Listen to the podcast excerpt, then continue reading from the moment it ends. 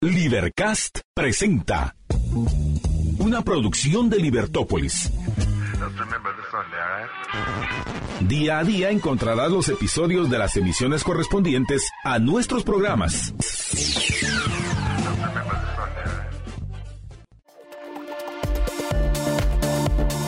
Muy buenas tardes, estimados amigos. Bienvenidos a la emisión del mediodía de Libertópolis. Es para mí, Marta Yolanda Díaz Durán, un gran gusto darles la bienvenida junto con Jorge Jacobs, George, George, JJ. Buenas tardes, ¿cómo estás? Buenas tardes Marta Yolanda y buenas tardes a todos nuestros radioescuchas, liberamigos, liberhéroes y conciudadanos de Libertópolis. A todos aquellos que nos escuchan en la 102.1 FM, por favor, bueno, no a todos porque creo que no va a ser posible y creo que tendríamos algún problema con nuestro WhatsApp si nos empezaran a entrar mensajes de todos simultáneamente, pero a aquellos que quieran compartir con nosotros lo que piensan sobre las notas, sobre los análisis que vamos a compartir con ustedes hoy, por favor, escríbanos al WhatsApp 4585 4280 4585 4280 el WhatsApp de Libertópolis. También muchísimas gracias a quienes nos siguen en redes sociales, comenzando por nuestra casa en libertópolis.com a aquellos que consideran que en algunas de nuestras redes lamentablemente hay cierta, voy a ser políticamente correcta, ciertos comentarios tóxicos. Y vean que no estoy hablando de personas tóxicas, sino ciertos comentarios tóxicos que los han alejado de estas otras redes, como por ejemplo, si nos está escuchando don Carlos Molina, a quien le agradecemos que comparta nuestro programa y que le sugiero que haga eso, que entre, comparta y se pase a libertopolis.com, donde ahí no va a tener ningún problema de ese ambiente, repito, tóxico. Pero, en fin, en libertopolis.com nos pueden acompañar en YouTube y en Facebook, por supuesto, en ex Twitter.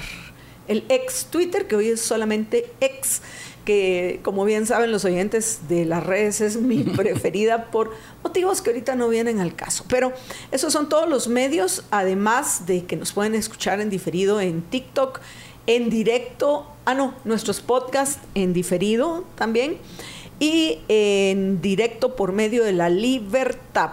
La Libertad, esa que ustedes escuchan el anuncio donde estamos José Carlos y yo, qué, qué, qué, qué buena onda esa libertad. Pues bueno, usted también nos puede escuchar por ese medio. Si no quiere estar dentro de estas... Eh, conversaciones que se dan en otras de nuestras redes. Ya saben, vean todos los medios que tenemos para ustedes. Y pues yo mencionaba libertopolis.com porque ahí estamos transmitiendo con video y se puede conectar desde su eh, Smart TV, como lo puede hacer también desde YouTube. Así que, apreciables amigos, después de todas esas presentaciones, voy rápidamente a los temas que tenemos para compartir con ustedes hoy. Vamos a la una de la tarde a conversar con el abogado Alejandro Valdizón acerca de la Comisión de Actualización y Modernización Electoral, CAMI, que probablemente ya saben ustedes fue inaugurada ayer con la presencia del presidente Bernardo Arevalo.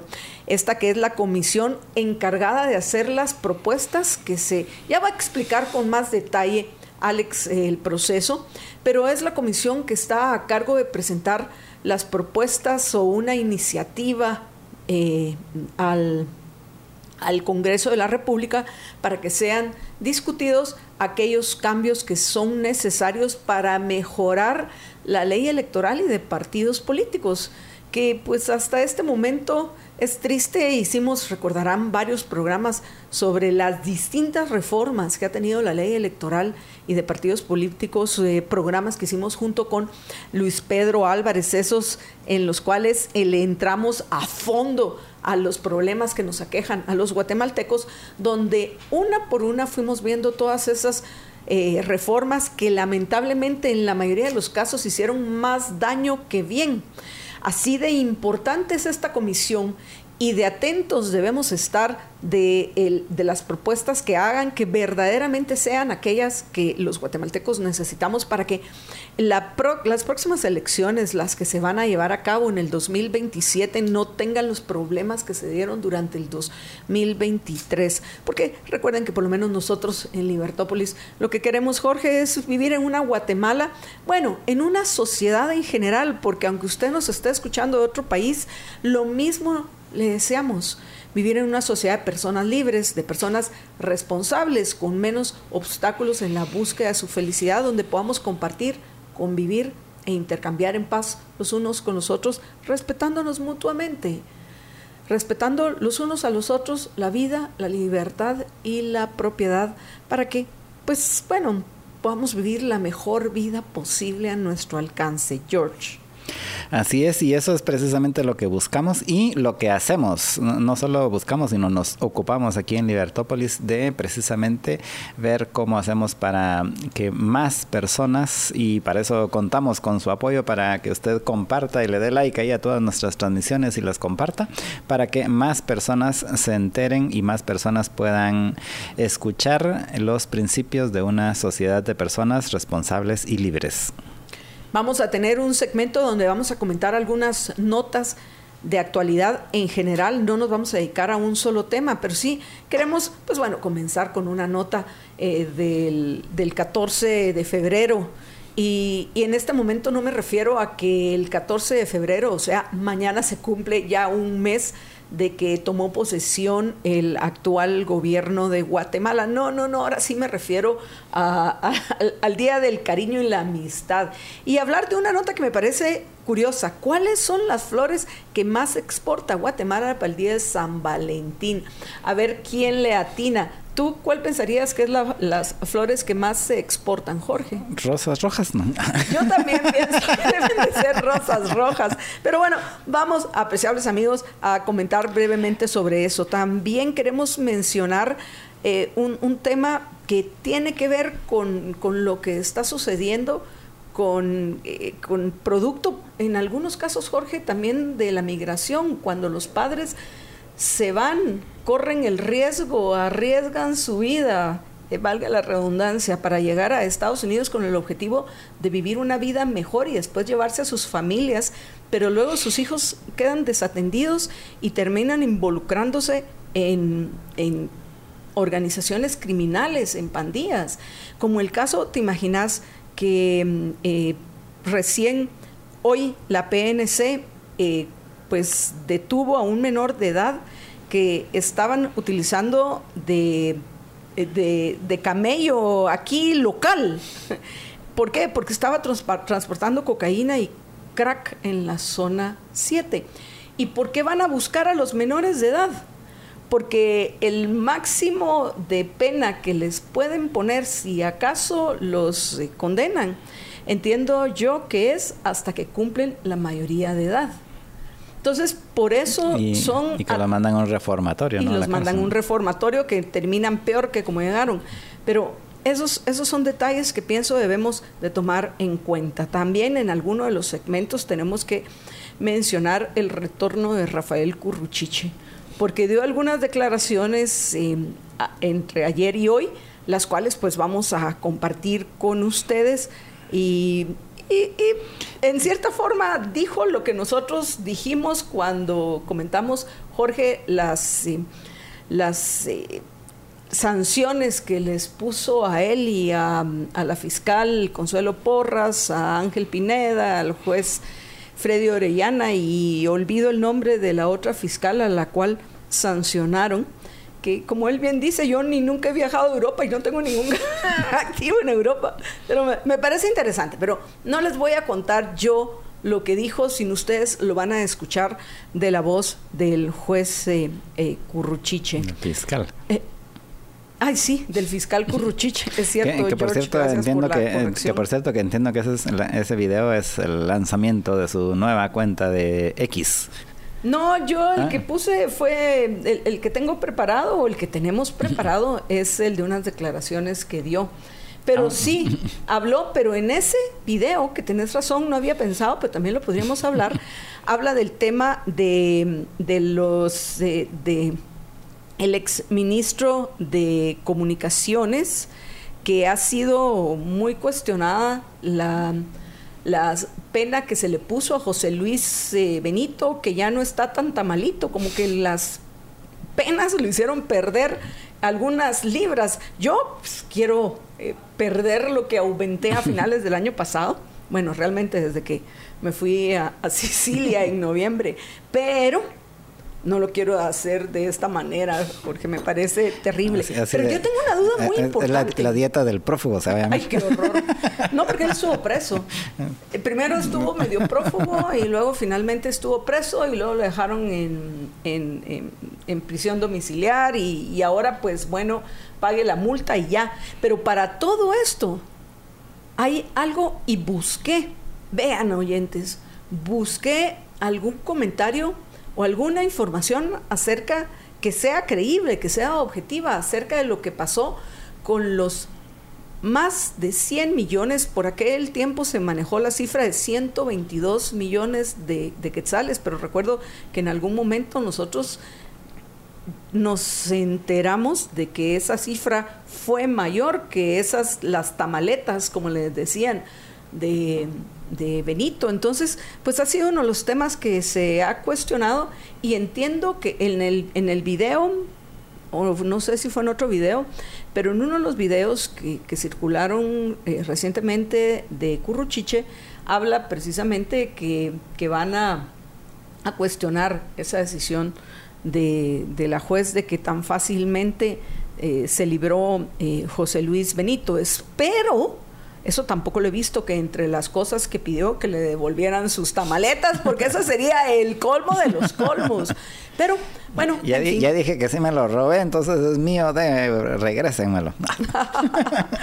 ¿Y qué más les podemos comentar? Hay varias notas de Vamos a hablar mañana, no hoy, mañana vamos a hablar del tema de la, desnutrición en Guatemala, que no voy a decir que nuevamente es un tema porque nunca ha dejado de serlo en los, eh, en los por lo menos en lo que va de este siglo en Guatemala. Entonces mañana vamos a hablar de un proyecto que sí está teniendo resultados en, apoyar a aquellos que, que sufren de desnutrición desde el sector privado. Por eso es que funciona. más de alguno me va a ahorcar.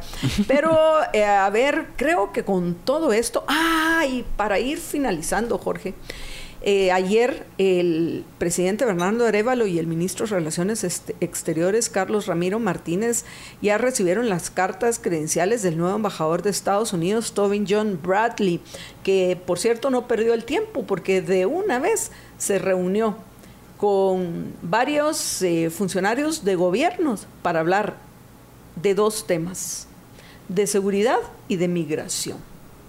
Que, me pareció interesante. Que, fue lo que nosotros hemos venido diciendo desde el año pasado en, en el patio de atrás, que, o sea, una etapa terminaba el 14 de enero cuando ya tomaran posesión, pero a partir de ahí, bueno, pues entonces ahora hablemos de lo que nos interesa, que es precisamente el tema de la migración y la seguridad.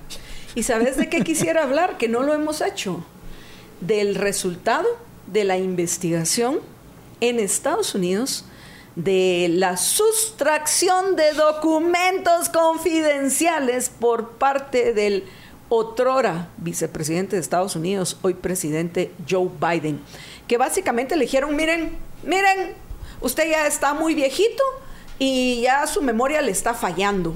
Así que por esos motivos creemos que se lo llevó sin pensar lo que estaba haciendo. ¡Qué terrible! Ese es el presidente de Estados Unidos que además de eso quiere, quiere un ocupar el cargo por un periodo más. Y literalmente en lo que dijo el ah, investigador es de que, de que no podría enfrentar bien a un, a un jurado, precisamente porque tiene problemas de memoria. No, no, podría enfrentar a un jurado. Puede presidir el ejecutivo de Estados, Unidos. puede ser presidente de Estados Unidos, pero no podría enfrentar a un jurado. En fin, vamos entre esas notas que creo que ya hemos avanzado, apreciables amigos, el, también que, que las vamos a comentar Jorge y yo eh, de acá a las 2 de la tarde. Pero antes de eso, pues nos vamos a ir a la pausa para disfrutar de nuestros gelatos de hoy, que por cierto yo estoy en deuda con el de temporada, que ya lo voy a mencionar un día de estos, pero hoy voy a disfrutar de uno de frutos del bosque en la pausa. Frutos del bosque, qué maravilla. Y George, pues bueno, ya saben que George no se aguanta la pausa. Ya con chocolate. el de guinda con chocolate les está dando carita a aquellos que nos están acompañando en algunos de los medios en los cuales transmitimos con video. Guinda con chocolate. Y yo voy a disfrutar de un gelato de frutos del bosque, que entiendo que es uno de los sabores preferidos de, los que somos fans de Primo de Roma. Primo de Roma, que como bien saben ustedes, desde el año 2007 nos deleita a los guatemaltecos con un helado artesanal italiano que yo considero el gelato más rico que he probado y eso que he conocido la mayor parte de Italia, incluyendo Sicilia, que es una isla muy interesante, pero yo sé que los oyentes no están interesados ahorita en eso y tienen toda la razón porque hay temas más importantes que tratar. Pero lo único que tenemos que tratar de interés general, pero lo único que sí quiero mencionar es que por mi experiencia, es el mejor gelato, que no es otra cosa que un helado artesanal italiano, que están hechos con fruta natural, son refrescantes y no contienen grasa ni lácteos, como el que yo voy a disfrutar de frutos del bosque, o los exquisitos sabores cremosos como ese que tiene Jorge, que son bajos en calorías en comparación con los helados no artesanales. Y como les decía, estamos en deuda que está deliciosísimo. Desde la semana pasada debimos haber hablado de piropo que es, no es otra cosa que el poporopo caramelizado hecho un gelato. ¿Se imaginan ustedes? A los que nos encanta ir al cine y nos llevamos nuestro, nuestro, eh, nuestra porción de, de poporopos, mira, la mitad salada y la mitad caramelizados, pues hoy esos caramelizados los puede disfrutar con un gelato de primo de Roma. Yo sé que ese no es el que voy a probar hoy, lo sé, lo sé, lo sé, pero es el de temporada. Yo creo que hay que mencionarlo desde ya antes de que pues deje de estar, porque es el gelato de temporada. Ya saben que lo pueden pedir al 3190 9912, 3190 9912 o pueden visitar a nuestros amigos de Primo de Roma en Fontavela, en Pradera, Concepción o en Picoteo Miraflores. Vamos a una breve pausa y regresamos con ustedes. Quédense con nosotros. Estamos de regreso en la emisión del mediodía de Libertópolis y en este segmento pues vamos a, compartir con ustedes los videos que les mencionábamos de eh, Rafael Curruchiche. Eh, no sé si le dio tiempo a Alex de preparar también el que él compartió en su cuenta de X, que hasta ahorita abrió cuenta de X. Pero yo recuerdo que no es la primera vez que hablamos de, de que tenía cuenta de X Rafael Curruchiche o era un netcentero que se hacía pasar por curruchiche y ahora sí es curruchiche o ¿cuál, ¿cuál es la situación? No sé, solo yo solo vi que decían que era su nueva cuenta. No sé si se la, se la bloquearían anterior. Su nueva cuenta, creo que eso lo puede explicar mejor. Su nueva cuenta. Entonces, vamos a compartir eh, lo que él publicó en su nueva cuenta, pero primero, el que ya tenemos preparado es el que el, el, video de las declaraciones que dio a los medios de comunicación en lo que respecta a las sanciones que le, que le cómo fue sancionado él y otras personas que mencionamos en el segmento anterior eh, por la Comisión Europea. Alex, ¿estamos listos para ese video, por favor? El de las declaraciones. Luego vamos con el del eh, el de que publicó en X, después de que nosotros comentemos el que van a ver ustedes ahorita. Adelante Alex, por favor. Bien, de forma reciente usted fue sancionado por la Unión Europea. ¿Qué opinión le merece esta sanción? ¿Se le congelan los activos si es que tenía en dichos países y también se le prohíbe el ingreso? Mire, esto es parte de la doble moral, de la hipocresía con que juega la Unión Europea. Eh, pero no solo la Unión Europea, la ONU, la OEA y el Departamento de Estado de Estados Unidos. Y todo esto es parte de por qué nosotros iniciamos una investigación en contra del partido político Movimiento Semilla del señor eh, Bernardo Arevalo. Y todo el pueblo de Guatemala sabe qué fue lo que pasó el 25 de junio y el 20 de agosto del año 2023. Lo saben los 48 cantones de Totonicapán, lo saben las autoridades indígenas de Sololá, lo saben las autoridades indígenas de Palín Escuintla, lo sabe la sociedad civil, lo sabe la comunidad internacional, que realmente qué fue lo que pasó. Obviamente eh, existe todo ese gran complot para demeritar el trabajo que hace el Ministerio Público. Yo no tengo activos en Europa, no, he viajado a Europa, por lo tanto es una sanción irrisible, eh, absurda. Europa se está cayendo en pedazos y creo que sería mejor que ellos se enfocaran en resolver sus problemas internos y estarse metiendo, como decimos en buen chapín, de chutes en donde no les importa ni les interesa. Entiendo, pero en ese sentido lo que hace entender es que eh, todas las personas que están en contra del Ministerio Público realmente no tienen la razón y ustedes son los de la verdad absoluta. Parece un poco pues, contradictorio en el sentido de toda la mayoría señala al Ministerio Público de cometer actos eh, ilegales, inconstitucionales, pero sostienen ustedes que trabajan de una forma legal. ¿Cómo puede justificar usted esto? Nosotros trabajamos y nos ampara la constitución política de la República de Guatemala, las leyes. Entiendo que su medio, eh, lo digo con mucho respeto, sé que no es usted, es la línea de su medio de comunicación del diario La Hora. Eh, pues eh, lo digo con mucho respeto. es parte de este medio también que se ha sumado al ataque que hay en contra del Ministerio Público, porque a mí me gustaría que todo esto saliera publicado. Sé que no sé si vaya a salir, pero también es parte de todo ese, ese complot que hay en contra del Ministerio Público, haciéndonos creer que nosotros somos los que estamos actuando en contra de la ley, cuando las actuaciones de los procesos ahí están. Entonces, yo eso es lo que se lo puedo decir a usted con mucho respeto. Y bueno, apreciables amigos, hay algo que quiero aclarar. Este video obviamente es un video de la hora un reportero de la hora quien eh, consiguió estas declaraciones del fiscal Rafael Curruchiche. Y, para lo que decía el fiscal, sí lo publicaron. Sí, lo, publicaron completo y hasta nosotros nos metimos de chutes también.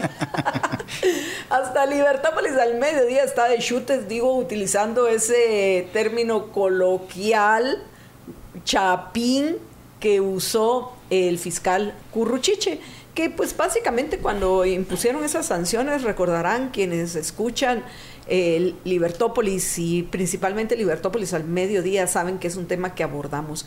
Y, precisamente lo que comentamos en su momento es que creíamos que por lo menos a la mayoría de los sancionados les iba a dar igual estas eh, sanciones tal vez a la única que podría afectar, porque sí, para ciertas actividades que tiene que hacer el fiscal general, incluye viajar en ciertas ocasiones al año a, Ginebra, Suiza, para, para tener reuniones y pues parece ser que no va a poder ir la fiscal.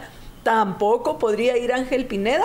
Vamos a ver en quién van a delegar esa representación de Guatemala. Pero al resto, o sea, yo ni viajo a Europa ni, ni tengo activos en Europa. O sea, pero lo que me llamó la atención es que al final todos son exagerados. Europa se está cayendo en pedazos. Tampoco, mi fiscal, tampoco, don Rafa. Digo, para que no digan que uno le dice el curru, el curruchiche, o el... Bueno, cualquier otro apodo, yo fui benevolente con los comentarios que hice, eh, a, diferencia de cómo otros se manejan, pero tampoco es que Europa se esté cayendo en pedazos, que hay problemas generales en el mundo, los hay, pero tampoco hay que exagerar. Y hay que tener mucho cuidado con la colectivización que hay en de esta situación, porque en la misma Europa podemos encontrar diferentes contextos y, por ejemplo, a veces en los mismos países, en España tenés diferentes contextos. Mira lo que está, el, el, éxito que están teniendo en la Comunidad de Madrid, a diferencia de lo que está sucediendo en otras comunidades, dependiendo de cuáles son las normas que van a, permitir el libre intercambio la, y la convivencia y la cooperación entre los miembros de, esa comunidad. Pero, en fin, eso le deben de haber dicho sus asesores. Europa se está cayendo en pedazos. No se preocupe, Europa se está cayendo en pedazos. Así que no se preocupe si nunca la va a conocer. Pero al final, en algún momento, estas sanciones las van a levantar, pues porque para los europeos hay cosas. No, y de hecho entiendo de que esas sanciones duran cuatro años. O sea eh, dentro de cuatro años pues ya no van a estar sancionados, a menos de que las de que las, se las volvieran a poner, pero duran, entiendo, cuatro años este, este tipo de sanciones que pone la Unión Europea.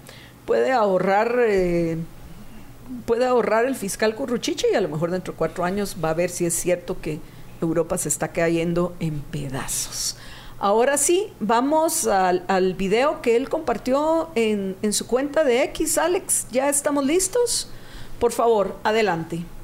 En el caso de Poder, Corrupción y Lavado de Dinero, el sindicato Gustavo Adolfo Alejos Cámara fue sobreseído cinco delitos por la jueza del juzgado de mayor riesgo de. Esta investigación en su momento fue eh, realizada por la eh, FESI que dirigía el señor Juan Francisco Sandoval Alfaro, Carlos Antonio Vides Navas y beneficiado en su momento también por la ex jueza Erika Lorena Aifán Dávila. Esta resolución será apelada con base a la objetividad e imparcialidad con que trabaja el Ministerio Público.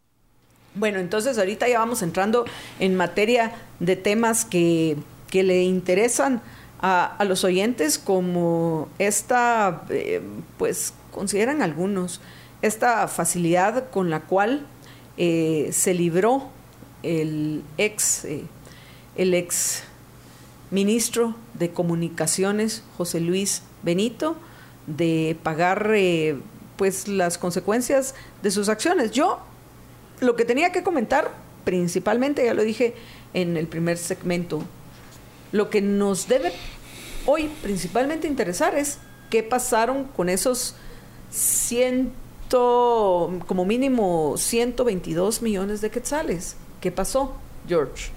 En teoría ese dinero lo tienen en la mm, en la Secretaría esta de extinción de dominio. Y eh, porque están sujetos a un proceso de extinción de dominio y eh, pues ese dinero al final si al final deciden que se extinga que es que se extinga la, la propiedad de Benito. sí no sí eso es un absurdo esa legislación. Bueno pero eh, es cuando se termine el, el caso en los tribunales y eh, entonces decidan extinguir la propiedad de, los 120 y pico millones de quetzales, entonces pasarán a las arcas públicas donde se perderán, digo, eh, donde se volverán a perder en este caso. y eh, entonces, sí, entonces ahí se, se, lo reparten, o sea, en la ley de extinción de dominio está cómo se hace la repartición, ahorita no lo recuerdo, pero es entre varias instituciones que a donde van a dar los fondos que confiscan, porque realmente así se debería de llamar, que confiscan a través de esta legislación de la extinción de dominio que ya en varias ocasiones hemos eh, cuestionado la misma, pero la cuestionamos desde antes de que fuera ley en Guatemala. Y como también hemos mencionado en varias ocasiones, una de las cosas que, que mencionábamos en ese tiempo es que hay quienes las aprueban o quienes las aplauden son aquellos que piensan que a ellos nunca les va a afectar.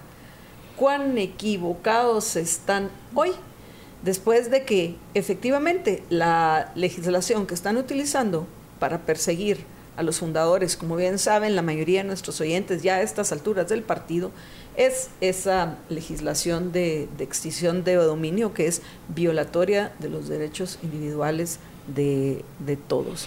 ¿Cómo, ¿Cómo, lo es también, por ejemplo? al final, a todos nos pueden, por cualquier cosa nos puede afectar esa legislación. Pero no has respondido. ¿Qué pasó con los 122 millones? Pues ¿Quién de los oyentes saben qué pasó? Por, eso ahí, ahí, los tienen en lo que ahí los tienen guardados. en, ¿Dónde? En la CENAVED, que es la Secretaría Nacional de Extensión de Dominio. los tienen metidos en una caja fuerte. Ah, eso sí, saber, hay que preguntarles a ellos. Los depositaron en una cuenta bancaria para que la inflación no haga que se que pierda pues solo pierda una pequeña parte del poder adquisitivo por si alguna vez dicen, vaya, recuperamos este dinero que sospechamos que es de los tributarios, entonces hoy vamos a gastar del nuevo presupuesto 122 millones menos. Vamos a pedir que nos reduzcan el presupuesto en 122 millones de quetzales, pues porque aquí tenemos este, este dinero que le quitamos a José Luis eh, Benito, porque no vaya a ser que tenga el descaro de decir, pues bueno, ahora que ya cumplí mi condena, devuélvanme mis 122 millones. al, final, con tanta cosa que hemos en Guatemala, aunque hay que entender que lo que permitió para él el librarse, voy a decir, relativamente tan fácil del cargo, es, eh, o de las, de las penas, es precisamente que se que decidió reconocerse culpable yo soy culpable, lo siento mucho, me arrepiento, jálenme las orejas y me voy a la esquina con mis orejas de burro, ahí me voy a quedar sentadito cuatro años con mutables. Ah, con mutables, entonces los puedo pagar. Tenga aquí mi, tenga aquí mi juececita. El, dinero y basta, bueno, no me voy a quedar los cuatro años sentados en la esquina por mis orejas de burro por haberme portado mal. Esa, esa esa también legislación que entendemos el sentido por el cual existen. Porque no solo existe en Guatemala, sino en otros lados. Pero nos damos cuenta cómo al final beneficia a los culpables y perjudica a los inocentes. Porque un inocente que es injustamente acusado de un delito o un crimen, si quiere salir más de las cárceles de Guatemala, tiene que declararse culpable aunque no lo sea. Y nosotros conocemos varios casos, George. Sí, para tu referencia ahorita estaba viendo y el dinero en efecto ya lo extinguieron, los 122 millones, o sea que ya no los tiene la CNB, sino que ya, ya se extinguieron y ya se, ya se los ya, ya se lo gastaron en alguna dependencia del gobierno. Eh, fueron extinguidos en eh, creo que fue algo así como marzo del año 2021, porque esos juicios sí los hacen rapidito. Eh, entonces extinguieron ese dinero y la casa. Y entonces, o sea, eh, utilizo el término ese porque ese es el término de la... Sí, expropiaron. No el término correcto nosotros. expropiaron el dinero y expropiaron la casa. Y entonces la casa también se la entregaron a la Senaved, pero esa no la lograron que vender. Que la casa ni siquiera era de Benito. Sí, entonces la casa ya la alquilaron. Tenga cuidado a quién le alquila sus, sus bienes raíces, si usted tiene apartamentos, si tiene terrenos, si tiene casas, si tiene fincas, tenga mucho cuidado a quién se las alquila. No vaya a ser que, que eh, termine como terminaron los propietarios de la casa en la cual encontraron las maletas de Benito. Bueno, veo que ya tenemos que ir a la pausa, pero tengo una mejor, tengo una noticia que nos da mucha alegría en, en Libertópolis al mediodía, pero Jorge, ¿querías agregar? Sí, solo iba a contar cómo se repartieron el dinero. Adelante. 32 millones de quetzales se entregaron a la Corte Suprema de Justicia. 30 millones de quetzales se entregaron al Ministerio Público. A la Senaved le quedaron 18 millones de quetzales. Ah, ya viste que no estaban en la Senaved los 122, yo lo dije. Sí, pero eh, o sea, esto, y estos 18 tampoco te aseguro que esos ya se los han de haber gastado. Y eh, para, para mantener a los caballos que tienen... los caballos que le expropiaron a algún narco, decís. Sí, hasta creo que Auto Pérez también. Auto Pérez, sí. Y el resto se repartió en otras instituciones como el Ministerio de Gobernación y todo, en los, en los demás porcentajes, que los tocan los más chiquitos, pero los más grandes son estos, la Corte Suprema de Justicia, el Ministerio Público y la Senaved. Y ese dinero pues ya voló. Se hizo aire. Por cierto que Gaby, ¿te recordás? A ver, los que, los que tenemos discos de Gaby, porque Gaby todavía sacó CDs eh, recordarán que ella tiene una canción que, que, creo que era una canción pop. El de ella era una. Era, ¿cómo es que se llama? Cuando alguien canta una canción que fue exitosa que se llamaba Aire. Pues ya, ya se hicieron aire esos 122 millones. bueno, nos vamos a ir a la pausa, pero antes de eso, vamos a Primero, primero yo les voy a recordar algo muy importante a nuestros oyentes, que es, por favor, que se cuiden. Más hoy en estos tiempos, además de cuidar nuestro sistema inmunológico, mantener fuerte nuestro principal defensa tomando el blend de ELA, que pueden ustedes pedir a GNC, GNC o al 4950 3414 Pienso que es vital que tomemos el aloe vera gel de ELA para cuidar nuestro sistema digestivo. Vean ustedes que ya los casos de esa extraña enfermedad, que no entiendo que por qué todavía no la reconocen como Julián Barré, y ya hace cuánto tiempo, perdón, creo que estoy abordando otro tema que no íbamos a tratar hoy, pero ya entiendo que son 69 los que se han identificado que, que que se han enfermado de esta enfermedad, que valga la redundancia, que no se contagia, por favor, no justificaría ninguna medidas, pero ni cercanas a las que se tomaron durante el tiempo del COVID-19, no se contagia, no es eh, transmitible de persona a persona, sino hasta ahorita, pues la mayoría entiende que es un problema digestivo de que probablemente su origen es digestivo. Yo, por eso, ya sea el agua, ya sean los alimentos o lo que sea, yo por eso estoy tan tranquila hoy como lo estuve en los tiempos del COVID-19. Porque yo tengo como hábito de vida, y quiero subrayar esto, hábito de vida, o sea, no lo tomo cuando hay una crisis, sino ya lo tomo todos los días, hábito de vida. El aloe vera gel de ELA que tiene algas marinas que te protegen. Esa es la diferencia entre el aloe vera gel de ELA y el jugo de aloe vera. El aloe vera gel de ELA te deja una capa que te protege todo tu sistema digestivo, Jorge, que es maravilloso. No solo para cuando hay excesos en alimentos o, o bebidas, sino para proteger tu sistema digestivo. El aloe vera gel de ELA, aquí tengo un botecito de aloe vera gel de ELA que usted puede pedir al 49 50 34 14. Le queremos ahora la noticia que nos alegra mucho, le queremos agradecer a nuestra apreciable oyente, a nuestro oyente, por favor, nuestro oyente Fernando, que nos dejó un mensaje de voz, qué alegría. Más de los que nos están acompañando en la 102.1 FM, por favor, háganlo no tienen tiempo de escribir, mándenos un mensaje de voz que tan fácil es hacerlo por WhatsApp al 4585 4280 4585 4280. Así que Fernando, muchísimas gracias por este mensaje que, nos mandó. A ver, a ver, los felicito verdaderamente. Yo escucho el programa casi todos los días cuando puedo. Eh, pero sí, las cosas creo que hay que decirlas como son, Marta Yolanda. Eh, así como les gusta decirlo a ustedes. Eh, no fue así como le dijeron a este corrupto presidentucho de Estados Unidos, eh, que porque ya no se recordaba, tal vez por eso las había, cómo las había sacado, lo había, era que él tenía esos, esos archivos en su casa, es más como dijo Jorge, ¿verdad?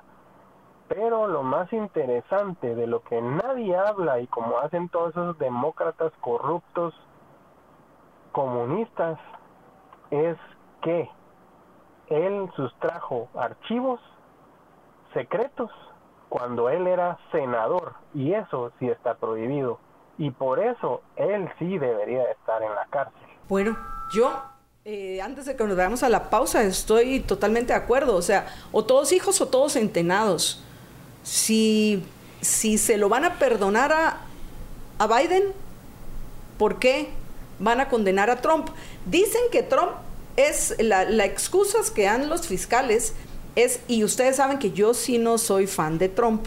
Realmente pienso que la elección que tienen los ciudadanos estadounidenses en, en las, eh, en las próximas votaciones es muy complicada, porque ni el uno ni el otro ojalá pasara algo impredecible y, tal vez si se enfrentaran Nikki Haley y Robert Kennedy Jr. sería muy interes mucho, mucho más interesante esa contienda que la que eh, pienso que viene, por lo menos el escenario más probable es que va a ser entre Trump y Biden, pero que es, un, bastante complicado, porque de nuevo, eh, de los dos males el menor, y voy a decir algo que, que pues bueno, pareciera ser que de los dos males el menor Tal vez, tal vez, y por favor yo soy responsable de lo que digo, no de lo que se entiende. Soy responsable de lo que digo, no de lo que se entiende. Tal vez de los dos escenarios el menos peor sea Trump. Tal vez.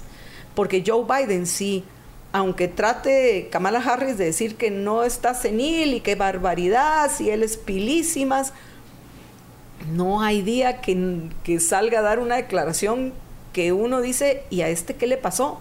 Como su anuncio, en, el anuncio que hizo para el Super Bowl.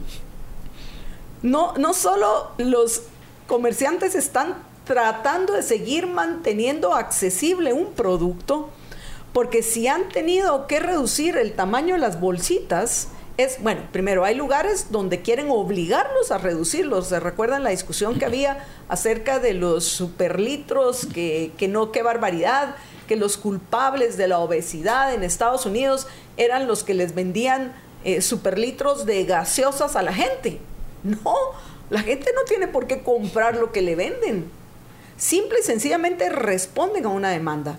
Entonces, en este caso, toda esa crítica que hizo Joe Biden, y, además de eso, el descaro de poner las... Eh, no sé si ustedes vieron ese anuncio Joe Biden, pero a mí me pareció terrible que hasta los propietarios de esas empresas o los accionistas o los CEOs o los representantes podían demandar al presidente, porque lo que él hizo fue un abuso de poder. Entonces, eh, toda esa crítica que hacía que les habían reducido el tamaño de las bolsas, decía, pero bueno, pensaba, pensé yo, no es eso lo que quieren algunos eh, políticos, estatistas, intervencionistas, que precisamente se reduzca el tamaño de todo. Tal vez por eso recuerden quiénes son los responsables de la inflación. Ah, que por cierto hoy presentaron la inflación al, al mes de enero por acá tenemos los datos que se redujo mucho menos de lo que eran las expectativas en el mercado.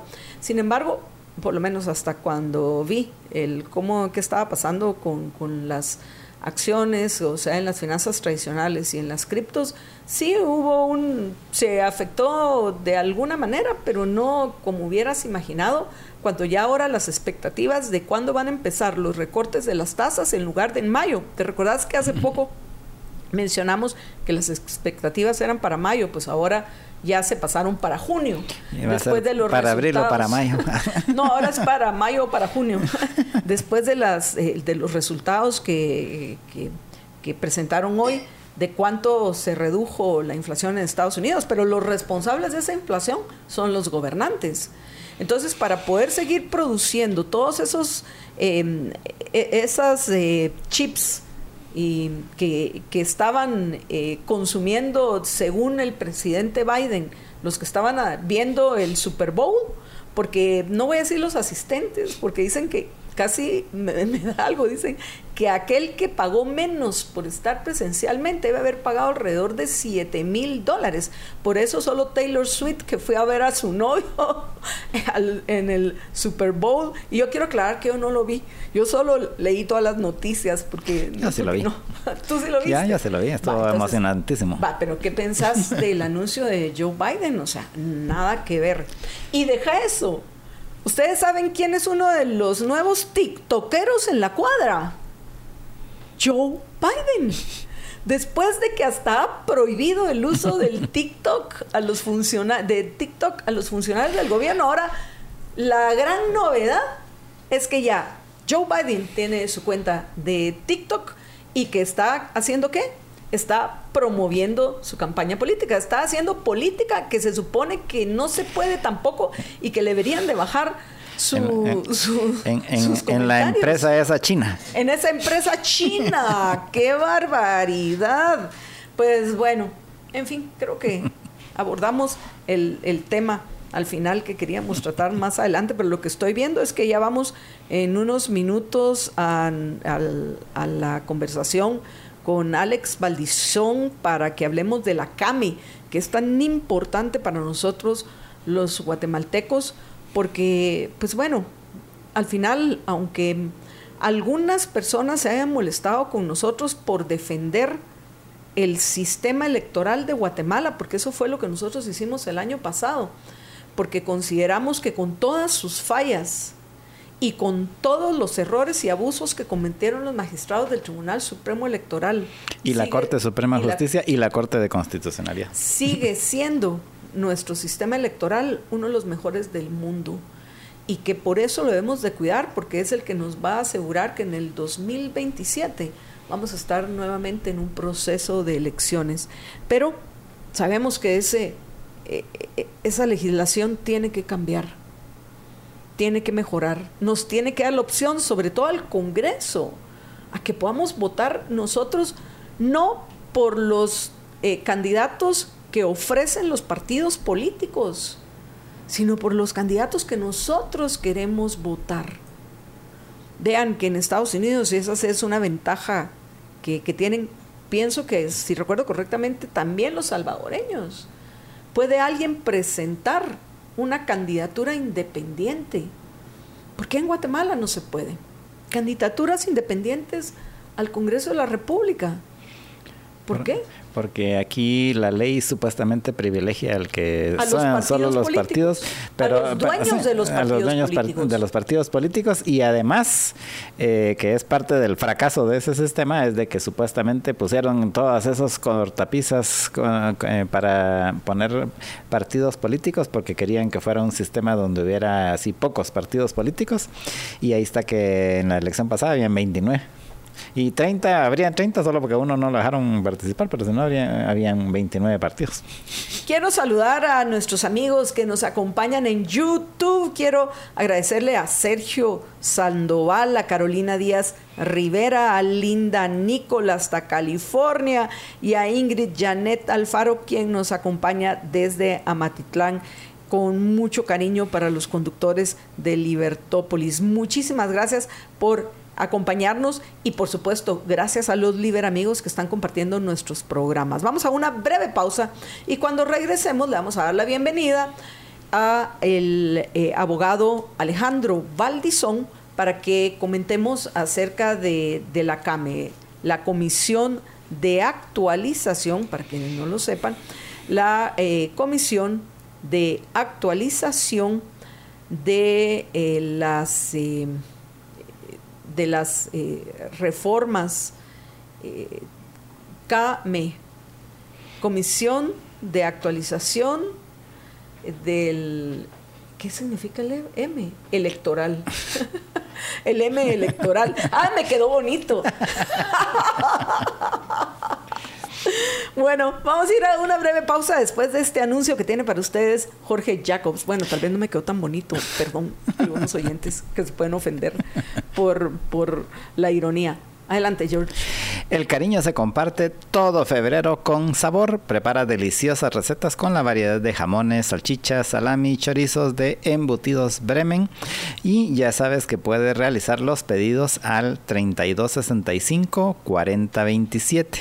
3265 4027 es el teléfono de Bremen, del servicio de domicilio de Bremen. Y ya sabes, si no tiene dónde apuntar ahorita, no se preocupe, va a libertopolis.com diagonal patrocinadores y allí encuentra el número de teléfono que es 3265 4027 y además puede encontrar los productos de Bremen en las tres tiendas que tienen, tienen una en la zona 1, una aquí en la zona 10 y la otra ya en carretera a El Salvador, ahí encuentra toda la variedad de productos de Bremen y Santa Lucía y recuerde que si es con Bremen, sí.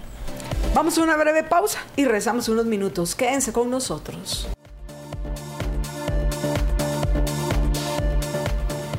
Estamos de regreso en la emisión del Mediodía Libertópolis y en este segmento le vamos a dar la bienvenida a el abogado Alejandro Valdizón para que eh, comentemos acerca de la CAME, que, a ver, ya tenemos la M porque es por modernización.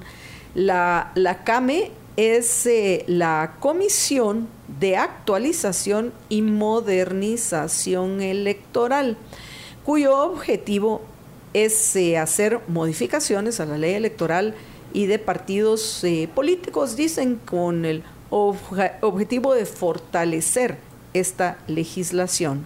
Pero bueno, sin más, démosle la bienvenida a Alejandro Valdizón. Alex, buenas tardes, bienvenido.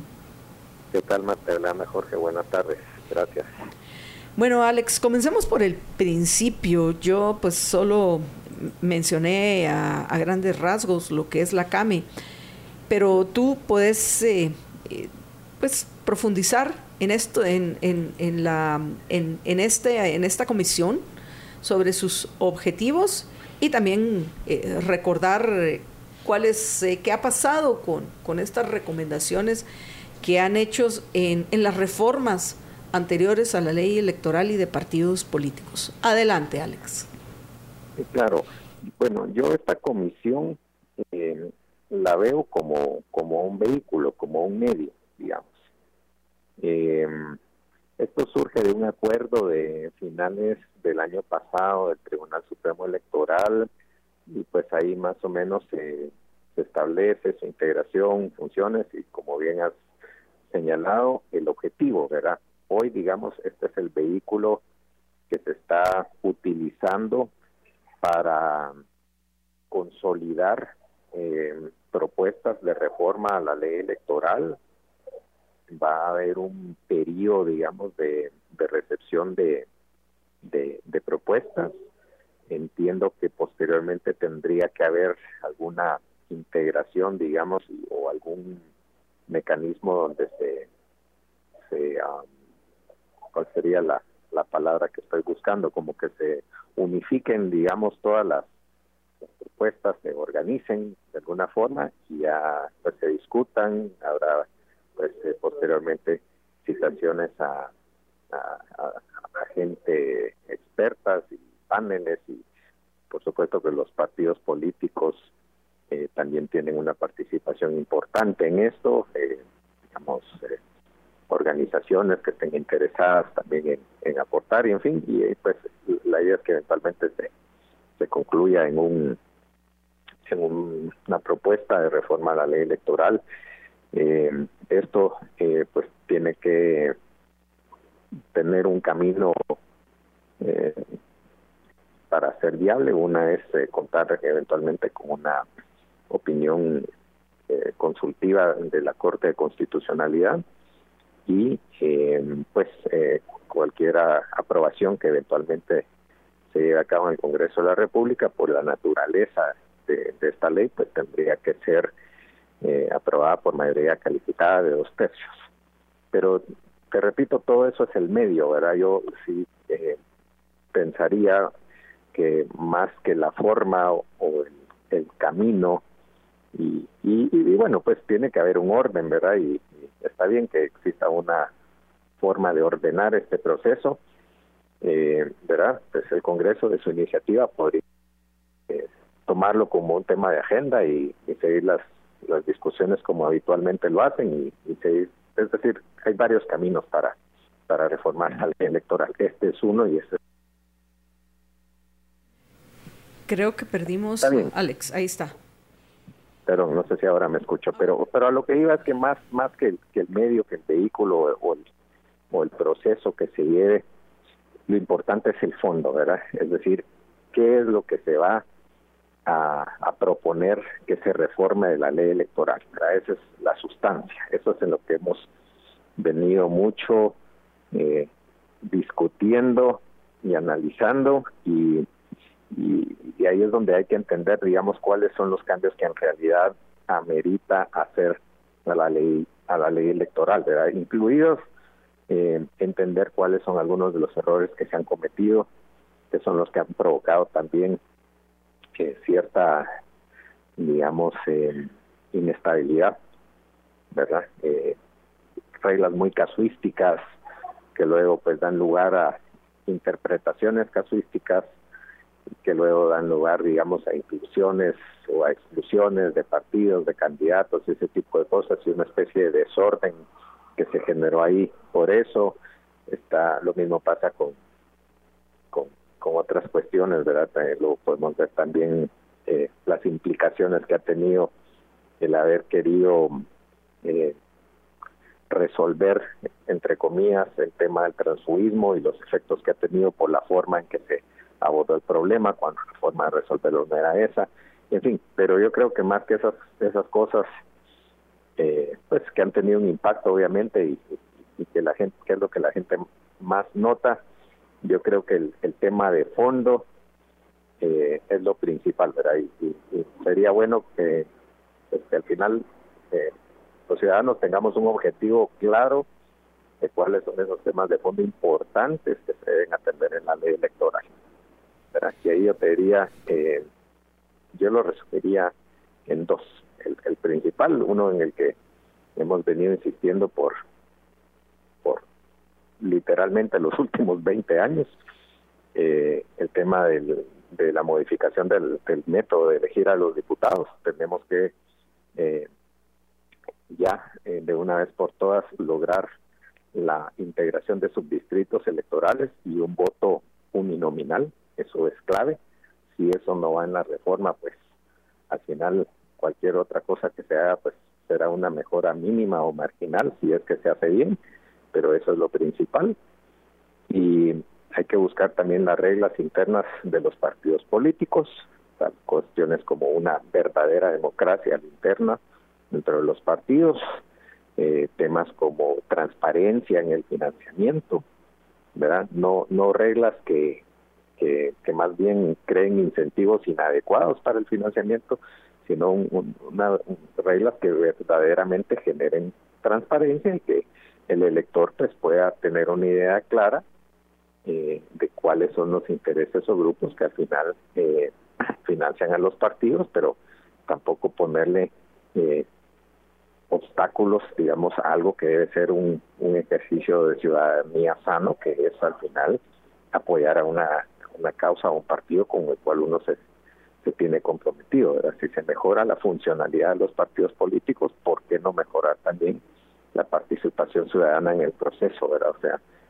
eh, hay, muchas cosas, ¿verdad? podríamos pasar horas hablando de todo lo que se tiene que corregir, pero ahí pues dejo lo que yo considero son las dos ideas principales. Y vamos a coincidir contigo en esas ideas principales, Alex.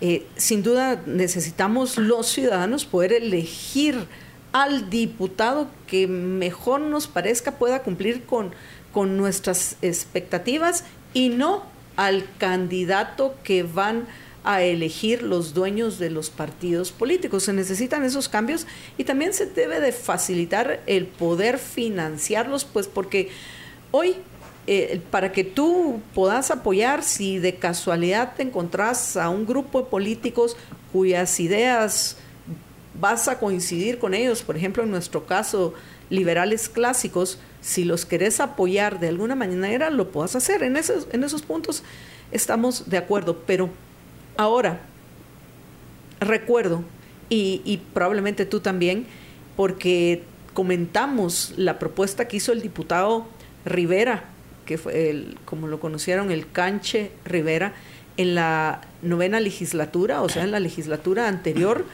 que de alguna manera nos hubiera acercado a esa elección por distritos eh, que, que tú mencionabas que no te complacía plenamente, pero era lo que había para aprobar en el Congreso. Y vimos cómo fue imposible que pasara esa modificación, pues porque al fin no le conviene a los dueños de los partidos políticos, que hoy estamos viendo que, que se están fragmentando esos partidos políticos. Eh, veamos lo que está pasando en la UNE, que se forman dos facciones, la facción de Adim Maldonado, la facción de Sandra Torres, en el partido Nosotros, que pues es la, la filial, la subsidiaria de, de la UNE de Sandra Torres, que también están teniendo problemas. En el mismo Vamos, no no es tan evidente o tan obvio como se está dando en la UNE, pero pues están habiendo problemas que podría hacer que durante este año facilitara el, el, que se hicieran esos cambios que sí se necesitan a la ley electoral y de partidos políticos. Pero pensaba cuando te escuchaba en los problemas que se dieron el año pasado. ¿Qué se debería de modificar en la ley electoral y de partidos políticos para que toda esa arbitrariedad y discrecionalidad, principalmente del registro de ciudadanos, que fue lo que provocó, fue, fue el origen de la crisis específica, digo, porque las crisis vienen desde esas malas reformas que se le han hecho a la ley electoral y de partidos políticos, principalmente la de Mario Taracena del 2016. Pero específicamente el que hayamos tenido una, un, un proceso electoral tan complicado el año pasado, se debió a esa arbitrariedad y discrecionalidad con la cual actuó primero que todo el registrador de ciudadanos. ¿Qué, es, ¿Qué se podría hacer para que esos problemas, porque al fin se supone que eso tiene que resolver la, la CAME, ¿no? Esos problemas que se dieron en el 2023 no se repitan agravados en el 2027? Sí, hay, varios temas ahí y pues tú que me conoces sabes que a mí eh, pues me, gusta, digamos, tratar de, exponer la raíz, las causas, es decir, ver los temas eh, de fondo y no eh, limitarnos, digamos, a las controversias entre distintas facciones en una circunstancia concreta, ¿verdad? Yo creo que, que, yo creo que eso es, eso es claro, digamos, de, de, mi manera de, de abordar estas cuestiones. Entonces, es, es algo bastante complejo, pero eh, quiero tomar algunas ideas para exponer y, y, que se entienda por qué y esta reforma es tan importante porque es la raíz del problema. Eh, y voy a empezar por el principio. Vamos nuevamente a la, a la ley electoral y a la forma de elegir a los diputados. Tenemos un sistema de representación proporcional de minorías, ese sistema de listados, que básicamente está diseñado, matemáticamente está diseñado para potencializar las probabilidades de los partidos pequeños, de los partidos minoritarios. Cuando tú tienes en Guatemala un sistema donde esto pues de alguna forma ya se corrigió. Antes el número de diputados a la población, cre eh, perdón, el número de diputados al Congreso crecía con el número de diputados a la población. Por lo menos eso ya se detuvo. Ahora hay un número fijo de diputados establecido en el 205 de la ley electoral. Si no, ahorita tendríamos con los números de población actuales más de 300 diputados. Pero bueno, eh, eso ya se corrigió. Lo que no se hizo bien fue la asignación eh, por departamento. Se tomó un número del año 2011 y con base a esas proporciones se asignaron cuántos diputados a cada departamento, cuando lo correcto debió haber sido que la ley electoral debió haber dejado una fórmula.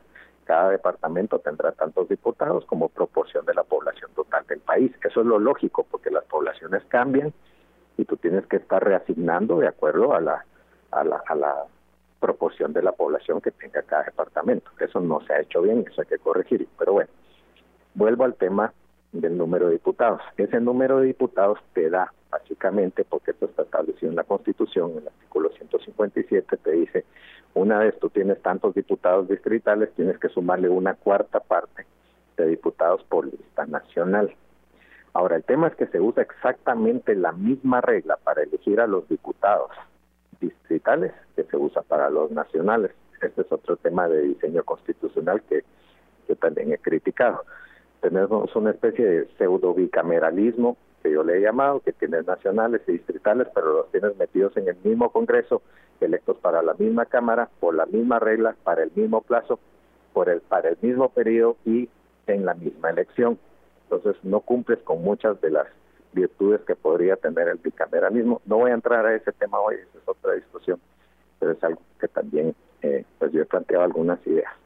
El punto es, una vez tienes 30, un distrito nacional, que al final el país, el Estado Nacional, que viene siendo un distrito nacional con 32 diputados, pues ¿qué pasa? por lógica matemática y por ley de probabilidades se va a incrementar el número de partidos. ¿Por qué? Porque que un partido mínimo, con una representación mínima, pueda lograr obtener una de esas 32 curules bajo el sistema de elección de proporción de minorías, es, esas probabilidades son muy altas. Eso es exactamente lo que ha pasado en Guatemala y esa es la razón por la cual paramos con un número elevado de partidos políticos. Bajo otras eh, ideas que se han planteado, pues se tiende a reducir naturalmente eh, el número de partidos porque ya deben competir bajo otras circunstancias. Pero bueno, entonces, ¿cuáles han sido los efectos de todo esto? Pues que surgen el montón de partidos y que la forma que se ha tratado de abordar el problema que la ley electoral está causando, problema, pues, eh, o sea, el efecto, llamémosle es que eh, se ha tratado de limitar el funcionamiento de los partidos. Bueno, vamos a elevar el número de afiliados que se requiere para tener un partido. Bueno, vamos a elevar el número de requisitos que se tiene para formar un partido. Tienen que sacar un porcentaje mínimo de votos. Eh, hay fondos públicos por voto que, que se asignan y entonces eh, eh, una vez logran, digamos, obtener esa curul dentro de las 32, pues son recipiendarios de esos, de, esos fondos públicos. Entonces, tienes muchos incentivos para la creación de muchos partidos políticos y la forma que se ha tratado de atender ese tema ha sido la equivocada, como te con restricciones, eh, verá con temas de financiamiento, con, con, con el número de afiliados, con el rigorismo, digamos, que se exige para, para sus formalidades, eh, pero no se han corregido las cuestiones importantes. No hay democracia interna, eh, no hay transparencia en el financiamiento y otras de las cuestiones que se han hecho se ha tratado de limitar la competencia, de limitar la competencia, por ejemplo, solo los partidos partidos políticos pueden postular candidatos o cuestiones como la del transfugismo, ¿verdad? Donde te dicen, bueno, si te sales de un partido te pasas a otro, ya no puedes eh, competir o ya no puedes integrar junta directiva o ya no puedes presidir comisiones todas las cosas que ya pues más o menos todos sabemos. Y eso lo que ha hecho es consolidar el poder de quienes controlan un partido político en lugar digamos de empoderar a la población que quiere o que quisiera quizá adscribirse o, o participar en un partido político. Entonces eh, como yo he explicado esto, es que en lugar de, de, digamos, de, dispersar esa partidocracia, lo que se ha hecho es fortalecer esa partidocracia. Entonces, las reglas se han cambiado de manera que producen exactamente estos efectos que, que tú describías. Entonces, y las soluciones, entre comillas, que se han tratado de dar han sido equivocadas en cuanto a resolver eh, precisamente esos problemas. Entonces las soluciones tienen que pasar por otras vías, ¿verdad? Eh, hay muchas, pero en realidad eh, la, la, participación democrática debería ser abierta y, y, la competencia es algo que es que siempre es sano en cualquier contexto y circunstancia y la competencia en el ámbito de, de la política y de las ideas políticas no tendría por qué ser la excepción.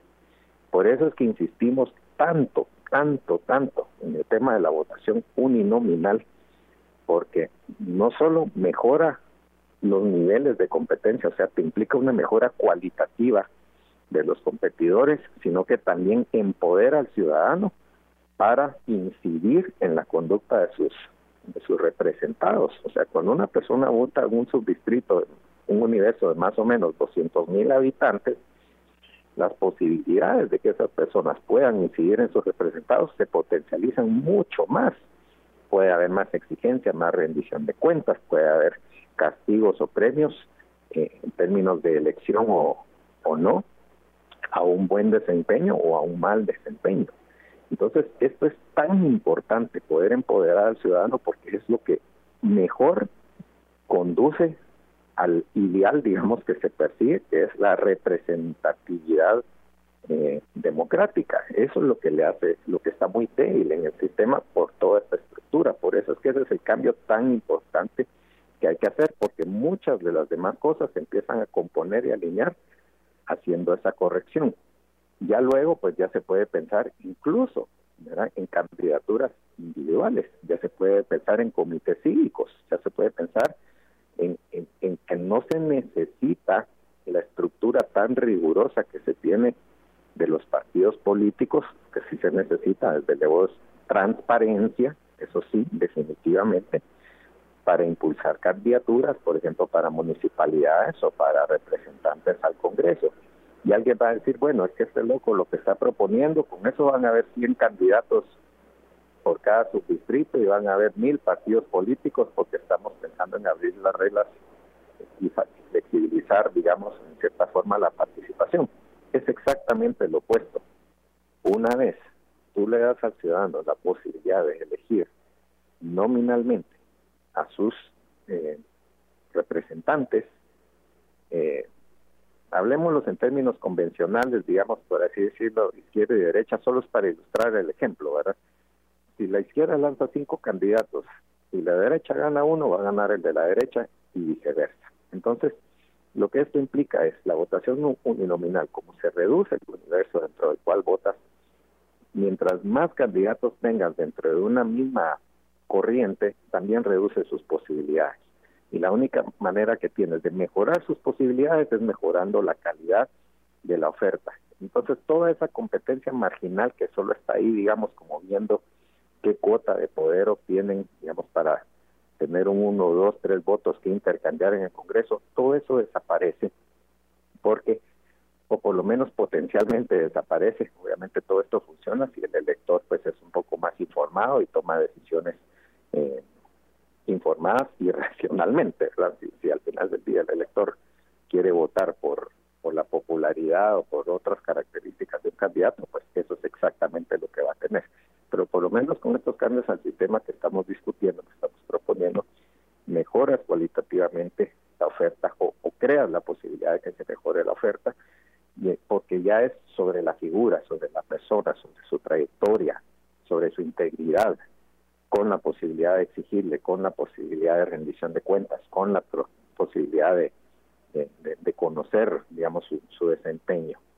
Y entonces ahí, ya para abordar, digamos, el, tema que empezaste tocando al principio, los actuales o cualquiera, digamos, diputados deberían entender esto, porque hoy están, digamos, de alguna forma muy eh, subordinados a lo que se ven dentro de las directrices de los partidos y dentro de esos grupos reducidos que controlan a los partidos políticos. Con un cambio de esta naturaleza, el que puede sobresalir, el que puede tener una trayectoria eh, en el Congreso, digamos, por mérito, más, más que por cómo funcionan las cosas ahora, eh, tendrá mucho más posibilidades de hacerlo.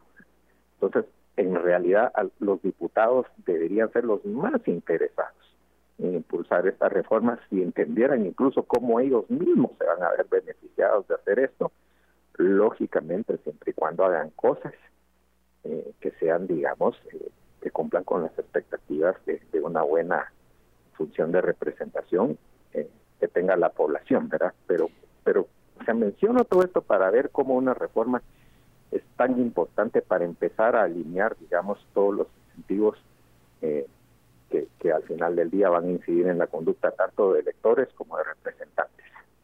Si tan solo pudiéramos convencer a los diputados de que tengan, no digo una visión de largo plazo, Alex, una visión de mediano plazo y como bien dijiste, a ellos es a los primeros que les, que les conviene que lo hagan, pero bueno, esperemos que por lo menos en este punto sea diferente en esta legislación a lo que sucedió en la anterior, que teníamos una, una propuesta aceptable que ya había avanzado, ya tenía el visto bueno en la comisión y al final pues eh, no pasó. Ahí estamos, por cierto, a quienes nos están acompañando en redes, estamos viendo al presidente Arevalo, pues eh, conversando con la presidenta del Tribunal Supremo Electoral, Blanca Alfaro, precisamente en el lanzamiento ayer de, la CAME, que algo más adelante, cuando pues ya eh, no nos acompañe Alex, quiero comentar del discurso de Arevalo, porque me gustaría decirle al presidente que lo voy a decir rápidamente, que las elecciones ya pasaron. Eh, no hay necesidad de seguir dando discursos propios de campaña política. Eso es algo que yo quería eh, mencionar. Pero, pues bueno, esperemos que, que, que, algo diferente suceda en esta ocasión.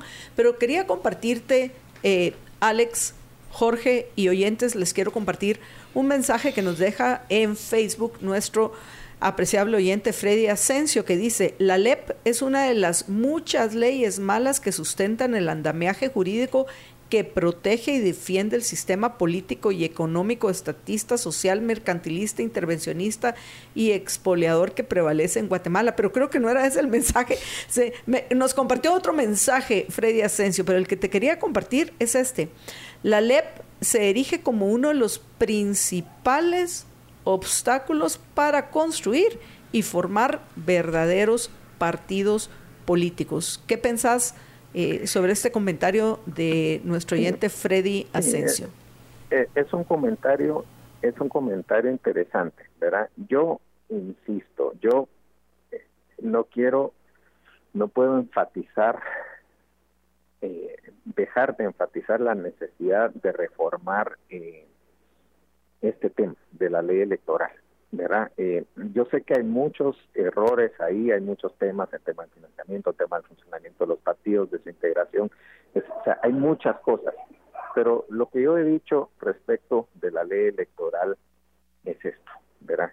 Incluso se ha abordado la discusión de, bueno, ¿qué hacemos? ¿Deberíamos estar pensando en reformar la justicia y luego el, sistema electoral o, o, el otro primero? No sé.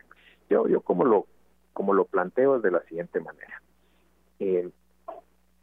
Si logramos esta reforma, que como te digo, implicaría la posibilidad de una mejora cualitativa en la integración del Congreso de la República, porque ya el ciudadano eh, por lo menos tendría la posibilidad de, hacer, de asumir un mayor compromiso y en lugar de votar por un listado anónimo, votaría por un individuo concreto y eso hace una diferencia del mundo. Claro, si el ciudadano no quiere asumir, digamos, esa función con responsabilidad, pues podemos también tener un Congreso integrado por gente impresentable. Pero ya depende de que el ciudadano aprenda a utilizar esta herramienta eh, adecuadamente. Pero suponiendo que, que el ciudadano haría eso, una vez se logra esa mejora cualitativa en el Congreso, abre la puerta para todas las demás. Ya se puede pensar en una reforma del sistema de justicia cuando ya tengas un Congreso integrado, digamos, por, por representantes que ya no tendrían esas ataduras y esa subordinación, sobre todo que tienen hoy, hacia, hacia los partidos políticos, sino mucho más presionados por, en el sentido digamos, eh, correcto y, y, adecuado por su electorado. Eh, entonces, ya después se puede empezar a pensar en, otra serie de, reformas legislativas e incluso constitucionales importantes, pero eh, con un Congreso mejor integrado. Pero por eso es que para mí este tema es el punto de partida y la reforma más importante que hay que hacer. Jorge. Sí, en efecto, el, al final realmente el, es importante y ahorita pues hemos visto las consecuencias de las malos de las malas cambios que se hicieron a la, a la LEP, a la Ley Electoral y de Partidos Políticos en el 2016 y los hemos visto a lo largo de las últimas dos elecciones, especialmente en la última, pero también en la anterior. Se recordarán que también en la anterior hubo problemas con, con, en el proceso electoral y eh, aunque ya muchos no se recuerdan, pero hubo problemas también en ese proceso electoral en el 2018. Y 2019, em, perdón. Y eh, ahorita eh, al final básicamente lo que se debe de buscar por un lado es eh, quitar algunos de esos cambios y mejorar la, en efecto hacer hacer, eh, ¿qué? Eh, hacer valer el nombre de la CAME y mejorar eh, el proceso electoral porque los cambios que se necesitan hacer se necesitan precisamente para que no volvamos a tener los problemas que tuvimos en las últimas dos elecciones y resolver los que se tuvieron anteriormente. En, yo estoy de acuerdo con ustedes que el el principal cambio que hay que hacer es precisamente en la votación de los, de, los diputados eh, que se pueda votar directamente, por lo menos por los diputados distritales, y, eh, y que eso no se debería, o sea, no, no, se requiere muchos cambios. De hecho, estaban propuestos en la, en la, en la, en la CAME anterior, en la del 2019, que dicen en el Tribunal Supremo Electoral que se van a considerar los cambios que ya se habían propuesto en, en la, en la CAME del 2019 y que en el Congreso no los aprobaron. Se recordarán que ahí se quedó varado en el Congreso todos los, todas las modificaciones que mandó que la, la CAME anterior, el Tribunal Supremo. Y, eh, y pienso que sí hay que presionar para que una de las modificaciones sea precisamente esta de, de, que podamos votar directamente por los diputados. Eh, obviamente, pues hay otras muchas reformas como la que han estado comentando con relación al tema de los partidos políticos. Yo también creo de que se deben de eliminar muchos de los requisitos. Al fin ya vimos que el supuesto objetivo que tenían con esas modificaciones que hicieron a la ley electoral y cómo se diseñó la ley electoral de que supuestamente iba a hacerse un sistema, iba a generarse un sistema donde iban a haber pocos partidos políticos y, y y, entonces iban a estar concentrados en esos partidos políticos. Eh, todos los candidatos ya, ve, ya quedó claro que fue un fracaso, o sea, pero sí un fracaso rotundo, porque a pesar con todo, de todas las dificultades que hay para registrar partidos y con todas las irregularidades que han habido con la salvedad ahí en el registro de ciudadanos, igual, repito, teníamos en el partido, en, el, en la elección recién pasada, teníamos 29, 30 partidos, o sea, eso ha sido un fracaso.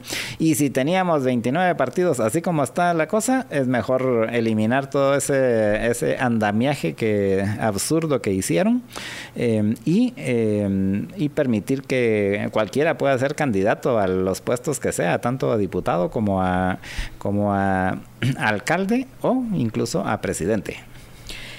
Alex, eh, algún comentario a lo que acaba de decir Jorge y, y pues bueno, tus reflexiones finales antes de que terminemos esta conversación. Sí, gracias. Sí, solo para finalizar, si quisiera eh, mencionar algo que es sumamente importante. Eh, incluso tú hiciste referencia a la iniciativa eh, aceptable, llamémosle que estaba y que no se aprobó. pero me, me, refiero no tanto porque yo haya estado en desacuerdo o en acuerdo, desde el punto de vista de de esa iniciativa que básicamente eh, lo que hacía era eh, crear el sistema de listados abiertos, el famoso, los famosos listados abiertos, abrir los listados. Eh, dos cosas. Uno es que es inoperante porque cuando tienes distritos de magnitud tan alta, por ejemplo el departamento de Guatemala con 19 diputados, imagínate con 30 partidos políticos y 19 30 listados de 19 candidatos, ¿a qué hora vas a escoger a los 19 de tu preferencia? No es funcional, pero ese no es el tema principal. El tema principal es este y esta es la idea fundamental que yo, que yo quiero dejar. La razón por la que mucha gente o algunas personas insisten, digamos, en ese tema es, es porque parten de la idea, desde mi punto de vista equivocada, que la constitución tal cual, particularmente el artículo 157, no permite lo que hemos venido diciendo, que para dividir un distrito electoral en subdistritos electorales, hay gente que aún piensa que eso amerita una reforma constitucional. Eso obviamente es una historia muy diferente a solo reformar la ley electoral que lo puede hacer una mayoría calificada del Congreso. Pero ese es, un error. Yo eh, he avanzado la idea y propuesto la idea y incluso he publicado muchísimo sobre el tema y, lo pues lo menciono por si de verdad a alguien le interesa profundizar sobre esto de que esta reforma de la que estamos hablando en efecto es perfectamente compatible con la constitución actual, con el 157 constitucional. Esa es la tesis principal. No hay necesidad de tocar la constitución para implementar un sistema de votación uninominal donde los distritos electorales se dividen en subdistritos. Y digo por qué. La Constitución dice que cada departamento es un distrito, más el distrito central, digamos el distrito metropolitano, que cada departamento tiene que tener al menos un diputado cosa que también se tiene que respetar. Y luego dice, y la ley determinará el número de diputados por distrito de acuerdo a su población. Y ese último punto de ese párrafo del artículo 157 constitucional es el que precisamente permite hacer esto. No hay necesidad de tocar la constitución y si nos fuéramos al tema estrictamente matemático proporcional que la misma constitución dice, no es lo mismo que, por ejemplo, nosotros en los, digamos, hablemos de los municipios del departamento de Guatemala, que se vote por 19, un listado de 19 candidatos dentro de un universo de 2.3 millones de habitantes más o menos, a que alguien te diga su subdistrito va a ser una, una circunscripción de más o menos, los números andarían como por 250 mil habitantes, y que usted va a votar por un candidato identificado por nombre y apellido en un universo de 250 mil habitantes más o menos. La ley electoral puede crear esa relación porque la constitución lo faculta y si nos vamos tanto a la representatividad como a la misma proporcionalidad, es lógico que votando en un universo de 250 mil versus votando por 19 en un universo de 2.3 millones, cualquiera que entienda de matemáticas simple va a entender que el primer caso es una mejora trascendental en la proporcionalidad y por ende en la representatividad, no se diga, por, por los temas cualitativos que hemos mencionado. Por lo tanto, esta reforma es perfectamente compatible con lo que ya dice la Constitución y no hay que tenerle miedo y no hay que decir que habría que cambiar la Constitución para implementar un sistema de, de votación uninominal. Ese es el tema clave que esperamos pues que la gente realmente comprenda. Alex, antes de que terminemos, hay una pregunta que tengo que tiene que ver con lo que hizo Bukele en El Salvador, que por cierto la oposición está cuestionando los resultados del legislativo de las elecciones recientes. Ese es un tema que no hemos podido abordar con detalle en, en Libertópolis al mediodía, pero espero que, que lo hagamos cuando ya eh, pues termine toda esta discusión que se está dando en El Salvador, principalmente en lo que respecta al abstencionismo y a la elección del, de la Asamblea Legislativa. Pero pensaba, si ya hablaste de esa reducción a 160 diputados, pero ¿qué pensás de esa reducción a 60 diputados que hizo eh, Bukele? Y, y si sería una reforma conveniente a hacer también en Guatemala. Sí, eh, pues eso es un tema, de hecho yo, yo he, eh, me he expresado sobre esto. No haría exactamente lo mismo que hizo Bukele, pero te voy a eh, contestar diciendo lo que yo particularmente he propuesto. 160 diputados obedece a la lógica de 128 eh, diputados distritales más los 32 nacionales. Bajo esa lógica, eh, estás hablando de que con una población, si nos damos, pongamos un número fácil, 16, 17 millones, estás hablando que Guatemala tiene un diputado por, no sé, habría que ver entre 80 y 100 mil habitantes más o menos. Estados Unidos tiene un representante por cada más o menos 800 mil habitantes, es como 760 mil habitantes.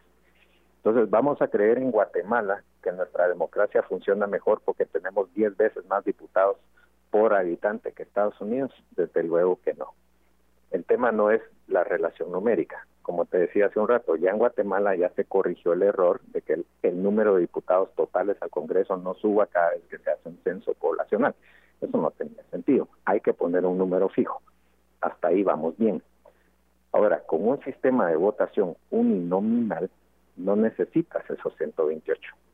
Un número podría andar eh, por 60, por 80, es decir, se puede pensar en un número relativamente bajo, siempre y cuando sean electos estrictamente uninominalmente. Ahora, con el tema de los diputados por lista nacional, pues ahí sí habría que modificar la, constitución y como les decía, esa es otra discusión. Pero yo he propuesto, por ejemplo, que el Congreso de Guatemala perfectamente bien podría funcionar y funcionaría mucho mejor, de hecho, con 80 diputados distritales repartidos proporcionalmente a la población, eh, dispersados en subdistritos asignados, como ya decía, proporcionalmente a la población, sin incumplir lo que dice el 157 y luego un 25% de esos son 20 más. Entonces tendríamos un, porque así lo dice la Constitución, que te dice que la lista nacional es una cuarta parte del total de diputados distritales, entonces tendrían más o menos 100 diputados y con eso el Congreso de Guatemala podría funcionar bastante, bastante bien, incluso ese número todavía se podría revisar más abajo, pero la clave está en cómo eliges a los diputados distritales bajo las reglas constitucionales actuales. Alex, eh, muchísimas gracias por acompañarnos y hasta la próxima. Gracias, Marta Yolanda y Jorge. Hasta la próxima. Gracias.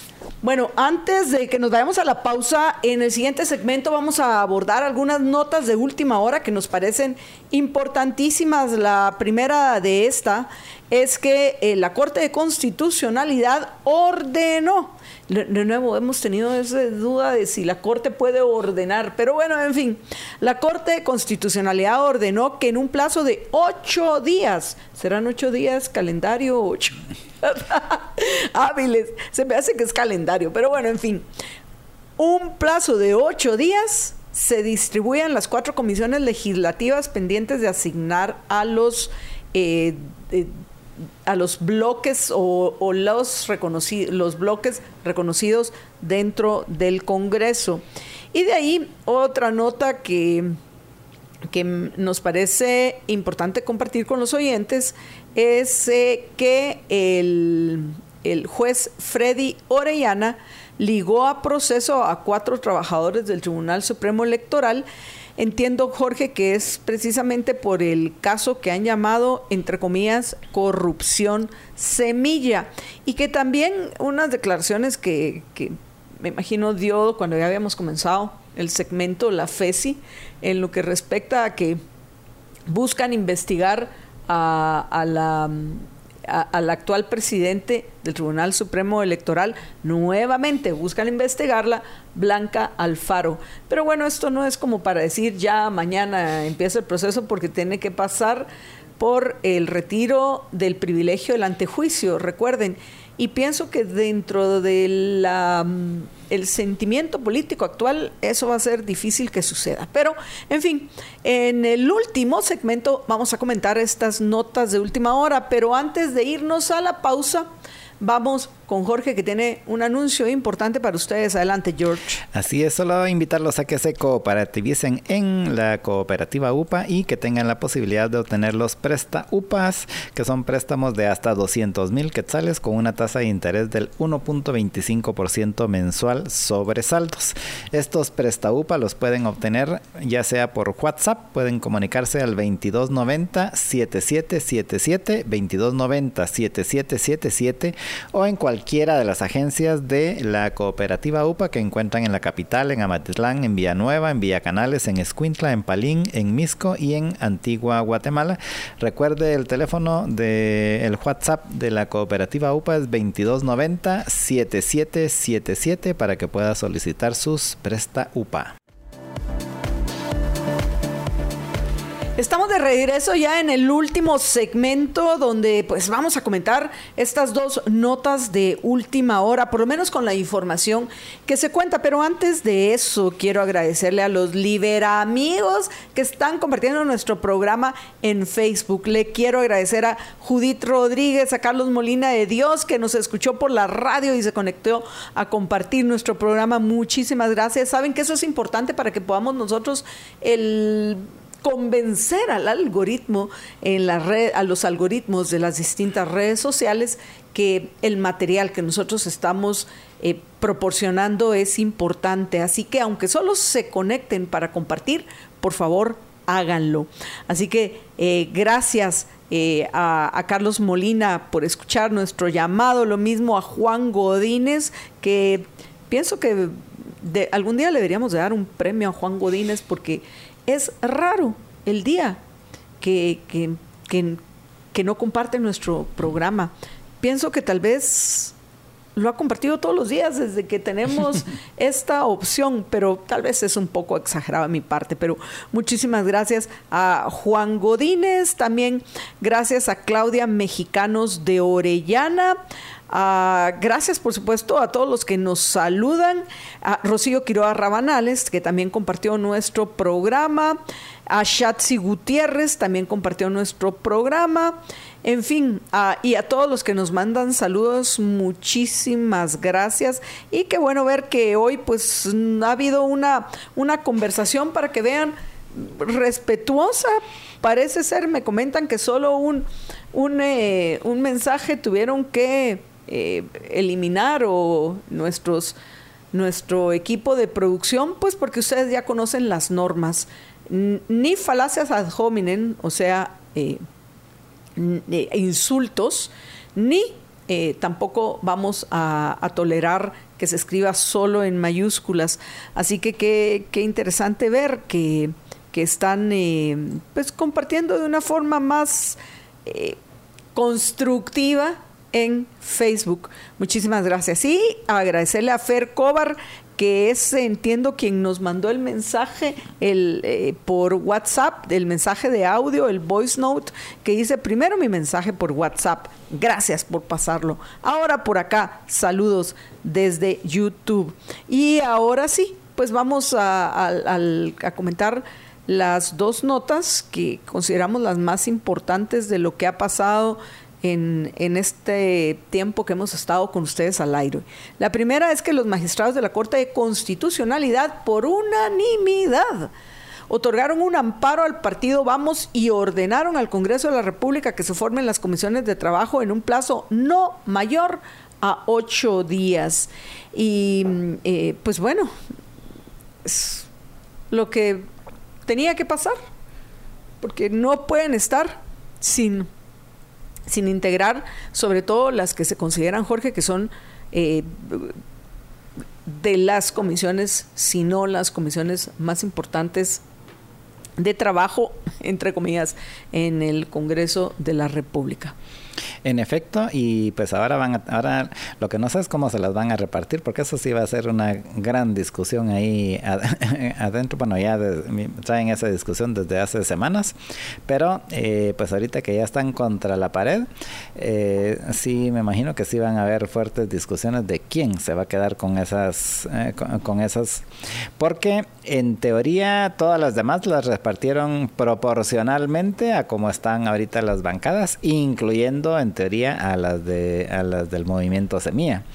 Entonces, ¿cómo van a hacer para repartirlo para que quede proporcional a como debieran estar sin el movimiento Semilla? Eso va a estar alegre. Vamos a ver qué pasa y en lo que respecta a la otra nota, pues ya les comentamos que el juez séptimo penal Freddy Orellana eh, eh, pues se ligó a proceso a cuatro empleados del Tribunal Supremo Electoral por el, la, el, caso en contra del movimiento Semilla.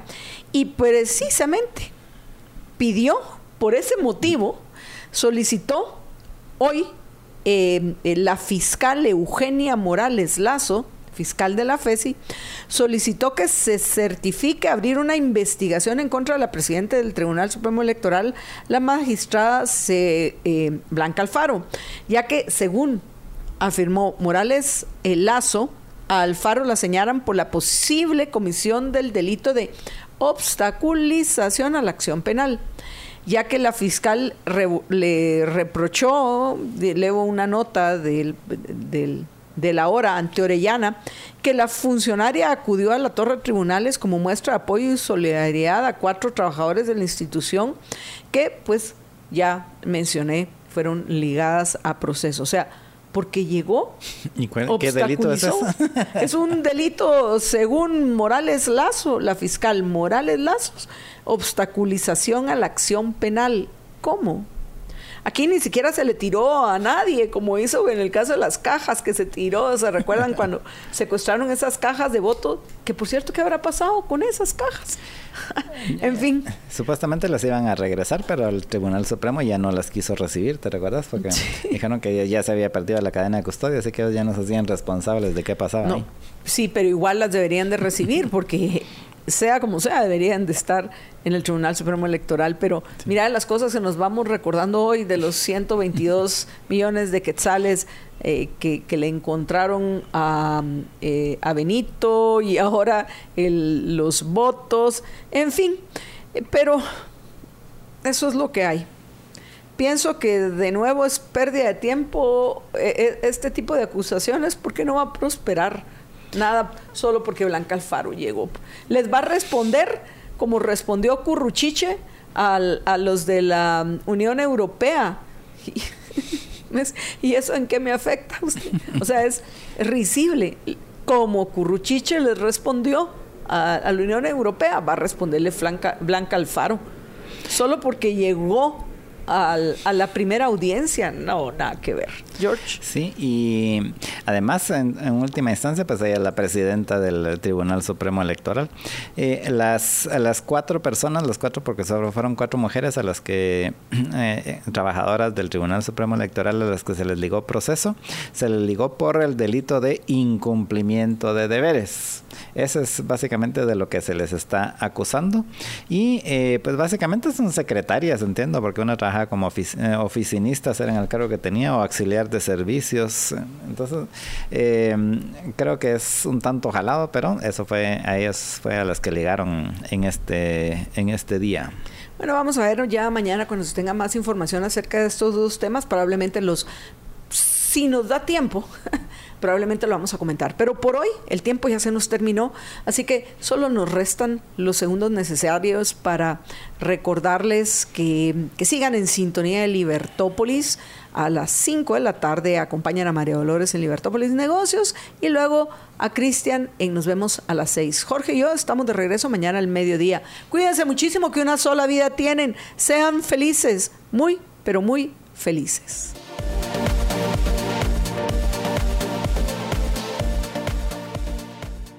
Libercast presentó una producción de Libertópolis.